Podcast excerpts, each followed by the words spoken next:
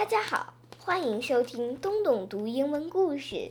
有一个小朋友，他跟我一样也叫 Max，他非常喜欢《红色的小火车》这个故事，所以今天我要把这个故事送给 Max 小朋友，也希望大家都能喜欢这个故事。The Little Red Caboose. The little red caboose always came last. First came the big black engine, puffing and chuffing. Then came the box cars. Then the oil cars. Then the coal cars. Then the flat cars. Sometimes they were switched around in different ways. But the little red caboose always came last. Boys and girls waved at the big black engine. They listened to the box cars and the oil cars and the coal cars and the flat cars go clickety clack. But by the time the little red caboose came along, the boys and girls were turning away because the little red caboose always came last. Oh, smoke! said the little red caboose.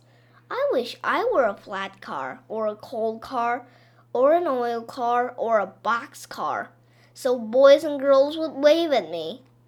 How I wish I were a big black engine, puffing and chuffing way up at the front of the train. But I'm just the little old red caboose. Nobody cares for me.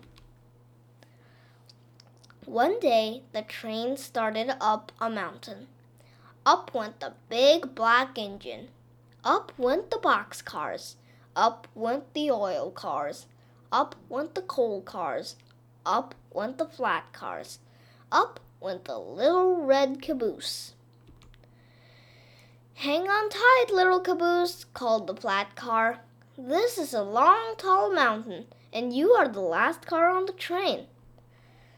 Don't I know it? sighed the little red caboose. Poor me. The train went slower and slower and slower. Soon it was hardly moving. It looked as if that train could not get up the mountain. Look out, little caboose, called the flat car. The train is starting to slip back down this long, tall mountain.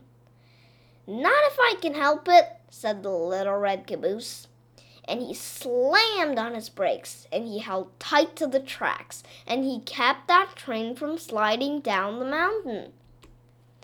Then, bump! The little red caboose felt something push him from behind. It was two big black engines. They pushed the train up to the top of the mountain. We couldn't have done it, said the big black engines if it had not been for the little red caboose. Everyone cheered, and the little red caboose nearly burst with pride. Now children wave at the big black engine and at all the cars. But they saved their biggest waves for the little red caboose because the little red caboose saved the train.